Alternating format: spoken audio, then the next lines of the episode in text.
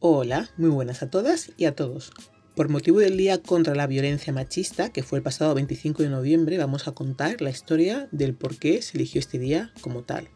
Antes de esto, comentaros que este mes, que ya queda nada, está finalizando, su último día es hoy, y el mes de diciembre y el mes de enero solamente subiré un podcast. Estos meses son de bastante jaleo en general en todas las familias y la mía por supuesto no iba a ser eh, menos. Así que mis tiempos para dedicarme a hacerlos son más limitados. Espero que aunque sea tarde os guste.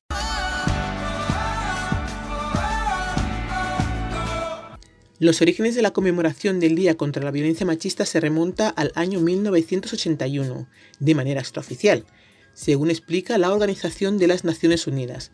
Sin embargo, no fue hasta el 7 de febrero del 2000 cuando la ONU oficializó el 25 de noviembre como el Día Internacional de la Eliminación de la Violencia contra la Mujer. ¿Por qué hizo esto la ONU? Lo hizo a raíz de las protestas del movimiento feminista latinoamericano contra la violencia de género en memoria de las hermanas Mirabal. Y porque se llevaba haciendo varios años. Así que solo fue ponerlo en el calendario y hacerlo oficial.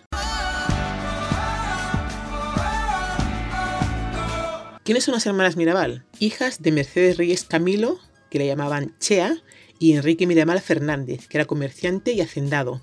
Tenía fincas y terrenos en las que vendía cacao y café.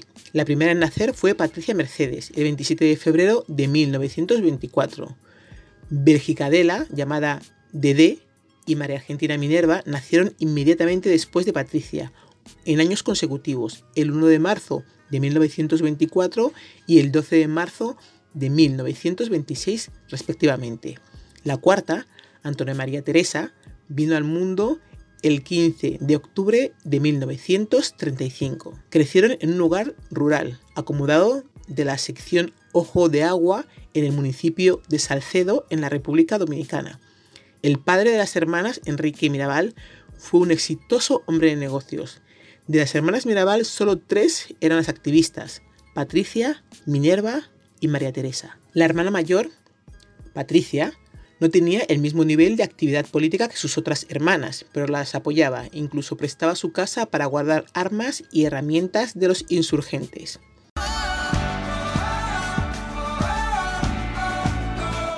Estudiaron como internas en un colegio dirigido por monjas españolas. Minerva estudió filosofía y letras. Fue una de las primeras mujeres en obtener el título de Derecho durante la dictadura licenciada de la Universidad Autónoma de Santo Domingo. Nunca ejerció la abogacía por expreso mandato de Trujillo. María Teresa estudió matemáticas y agrimensura, que viene a ser algo como ingeniero de caminos, por lo que he podido investigar. Y Patricia era mecanógrafa.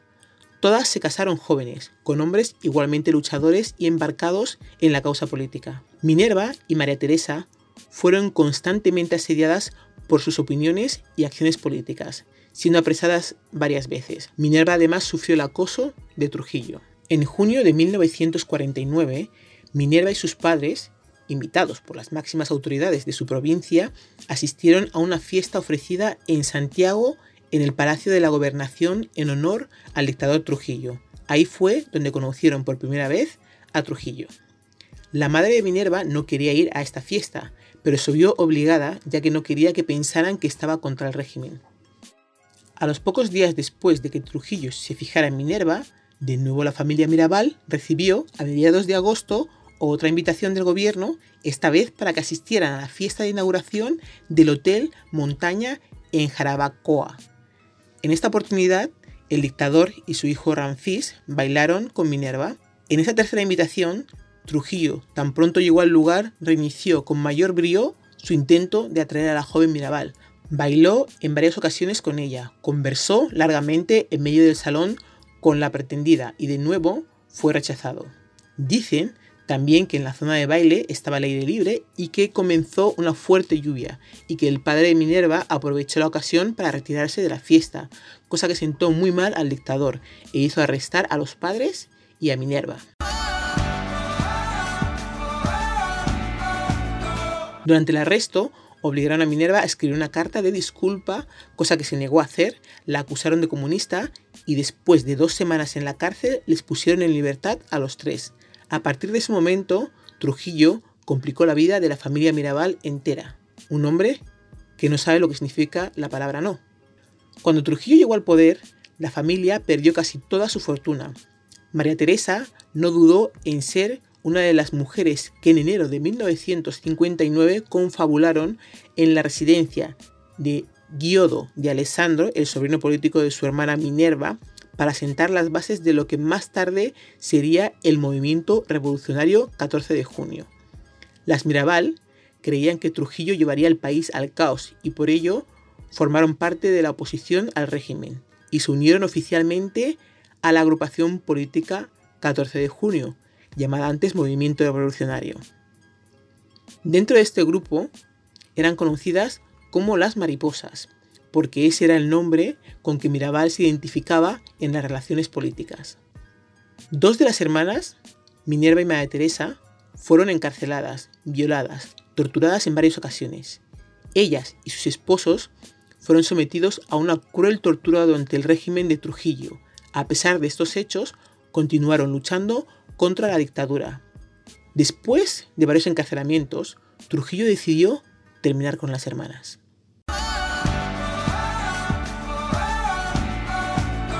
En 1960, Minerva y María Teresa fueron nuevamente apresadas y condenadas a tres años de cárcel, pero la Organización de Estados Americanos condenó a las acciones del gobierno dominicano y mandó unos representantes a observar la situación en la República Dominicana. Por esta razón, Trujillo ordenó que las mujeres, todas mujeres detenidas en las cárceles, fueran liberadas, incluso Minerva y María Teresa. Sus maridos, en cambio, permanecieron en la cárcel estas disposiciones de Trujillo tenían un doble propósito. Por un lado, pretendía demostrar su generosidad, obviamente fingida, y por el otro, les daba la libertad a aquellas personas a quien él quería seguir hostigando. Este último era el caso de las Mirabal. Ni bien habían pasado un par de semanas de la libertad y ya existían informes sobre reuniones secretas contra el régimen encabezadas de nuevo por las hermanas Mirabal. Eso se suma a las presiones internacionales producidas por el atentado en Venezuela contra el presidente Rómulo Betancourt, por el que la Organización de Estados Americanos sancionó al Estado Dominicano con la ruptura de relaciones diplomáticas y económicas, y por la creciente caída de los diferentes regímenes dictatoriales en América Latina. La agrupación política 14 de junio había organizado un plan sobre el año 1959 cuando un grupo de 214 expedicionarios partieron desde Cuba con la intención de tumbar a Trujillo. En este contexto, Trujillo ordenó al general Pupo Román que preparara un plan para hacer desaparecer definitivamente a las hermanas Mirabal. Os cuento esto para poneros en contexto de la situación política del momento y así entramos en materia de lo que fue sucediendo a continuación. El general Pupo Román, cumpliendo las órdenes del generalísimo, lo dejó en manos de la SIM, que es el Servicio de Inteligencia Militar, dándole las siguientes instrucciones al jefe de la SIM y cito textualmente lo que se les dijo. Vengo de parte del ministro de las Fuerzas Armadas, general Román, para que dispongan el traslado a Puerto Plata de los esposos de las hermanas Mirabal la justificación del traslado será el descubrimiento de armas clandestinas dirigidas al movimiento que ellos encabezan. La idea es que ellos nos ayuden a determinar si las personas apresadas las pueden identificar como miembros del movimiento. Una vez terminado esto, les pueden decir que serán devueltos a Salcedo de nuevo. Una vez trasladados, les prepararás la emboscada en la carretera a las hermanas Mirabal, deben morir y se simulará un accidente automovilístico. Ese es el deseo del jefe. Voy a aclarar esta parte bien. Los maridos de María Teresa, eh, Minerva y Patricia estaban en la cárcel, cercana, en la zona en la que viven, que era Salcedo. les llevaron a otra cárcel más alejada con la excusa del reconocimiento de personas que formaban parte de la agrupación política. Es una distancia muy larga y de muchas horas conduciendo, subiendo unas pendientes bastante pronunciadas y una carretera muy muy estrecha. Intentaron matarlas en dos ocasiones y no lo hicieron porque iban con los niños.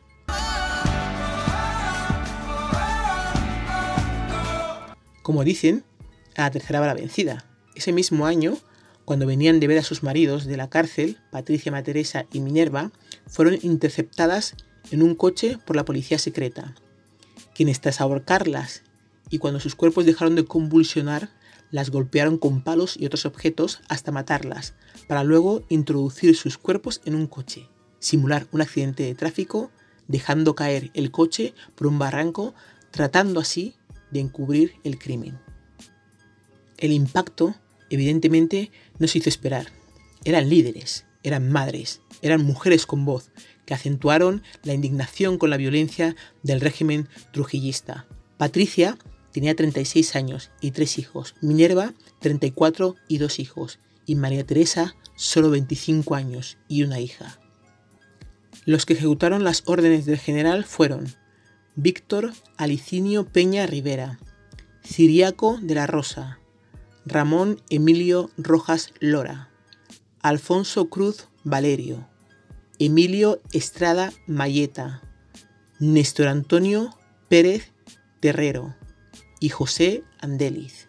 Trujillo creyó en el momento que había eliminado un gran problema. Sin embargo, el asesinato le trajo muchos inconvenientes y fue el principio su desgracia. La muerte de las hermanas Mirabal causó una gran repercusión en la República Dominicana.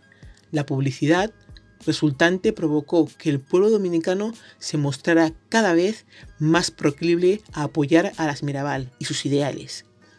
Esta reacción contribuyó a despertar conciencia y finalmente culminó con el asesinato del dictador el 30 de mayo de 1961, tan solo seis meses después de que mandara matar a las hermanas Mirabal. Y aquí viene el paripé de la justicia. El tribunal condenó a los principales acusados, obviamente a los ejecutores, de los que organizaron todo, nada, y de que dio la orden, tampoco. Como iba diciendo, el tribunal condenó a los principales acusados a la pena máxima de 30 años, excepto a Ciriaco de la Rosa, que de manera insólita fue condenado a solo 20 años por supuestamente colaborar con la aclaración del crimen, aunque realmente nunca las cumplieron. Dos años, solamente dos años después de estar en la cárcel y durante una rebelión que hubo en esa cárcel en la que estaban encarcelados los acusados, y con la ayuda de grupos militares trujillistas, fueron provistos de pasaporte y sacados de la República Dominicana. Ciriaco de la Rosa reveló durante el juicio posterior al asesinato lo siguiente, y cito textualmente parte de la transcripción del juicio. Después de apresarlas, las condujimos al sitio escogido, donde ordené a Rojas Lora que cogiera palos y se llevara a una de las muchachas. Cumplió la orden en el acto y se llevó a una de ellas, la de las trenzas largas, que es María Teresa. Alfonso Cruz Valerio eligió a la más alta, que era Minerva. Yo elegí a la más bajita y gordita, que era Patricia. Y Mayeta al chofer Rufino de la Cruz. Ordené a cada uno de ellos que se internara en el cañaveral a orillas de la carretera, separadas todas para que las víctimas no presenciaran la ejecución de cada una de ellas. Ordené a Pérez Terrero que permaneciera en la carretera a ver si se acercaba algún vehículo o alguien que pudiera enterarse del caso. Esa es la verdad del caso. Yo no quiero engañar a la justicia ni al pueblo. Traté de evitar el desastre, pero no pude, porque de lo contrario nos hubieran liquidado a todos. Estas declaraciones fueron desmentidas por completo, poco después de descubrirse que el crimen ocurrió realmente en los terrenos de la Casa de la Cumbre, pues Peña Rivera quería ver los cadáveres con sus propios ojos antes de ordenar tirarlos por el precipicio, pues tenía que dar el informe fidedigno a sus superiores. La hermana, Dede, siguió con la lucha de sus hermanas asesinadas hasta el 2014 que falleció por problemas pulmonares. Dede escribió su primer y único libro titulado Vivas en su jardín, publicado el 25 de agosto del 2009, en memoria de sus hermanas. El marido de Minerva, Manuel Aurelio Tavares Justo, y cofundador, junto a su mujer, de la agrupación política 14 de junio, fue fusilado tres años después, el 29 de noviembre de 1963, junto a compañeros del movimiento en las Manaclas, que está situado en San José de las Matas, en la Cordillera Central. Del marido de María Teresa he podido averiguar que se llamaba Leandro Guzmán, que el 14 de febrero de 1958 fue cuando se casaron, y que su única hija nació el 7 de febrero de 1959 y se llamaba Jacqueline, que también formaba parte de la agrupación política de 14 de junio.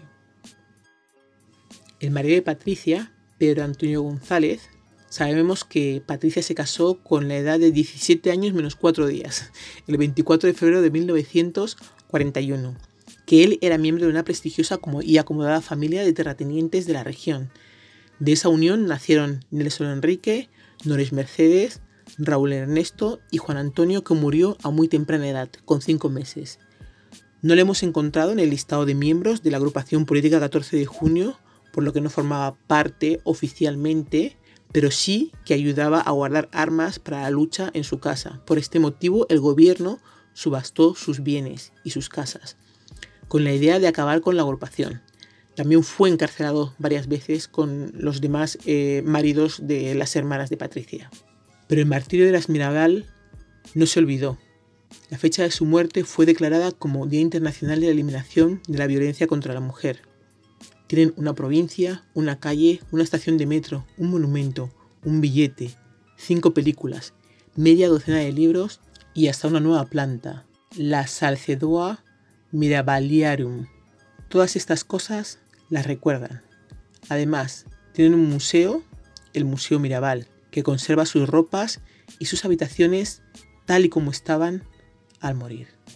Espero que hayamos aprendido un poquito más, yo sí lo he hecho, y ha sido entretenido investigar y buscar información en Internet en las diferentes páginas web, tanto de aquí como en República Dominicana. He buscado en todas las páginas posibles para hacer este resumen acerca de la vida de las Mirabal. Espero que os haya entretenido y ya sabéis, como siempre digo, suscribiros para que os lleguen las notificaciones cada vez que subo un podcast nuevo por otro lado, está bien saber eh, de la vida de las mujeres que han hecho que hoy en día estemos así, que han sentado las bases y han luchado para que la violencia contra la mujer se termine. Sé que ya acabamos el mes, de verdad que lo siento mucho, he estado muy, muy liada y no he podido subir nada antes. Y esto me parecía muy curioso, estamos en el mes de noviembre y creí que era muy importante a destacar esta fecha y contar la historia de estas tres maravillosas mujeres que murieron el 25 de noviembre de 1960.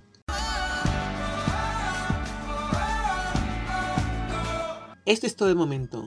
Si conoces a alguien que quiera participar en las charlas, que nos escriba a thisismireyes.com. Da las gracias a RDK Realización Audiovisual. Esperamos, por supuesto, que nos escuches en las siguientes charlas. Gracias a todos. Nos vemos pronto.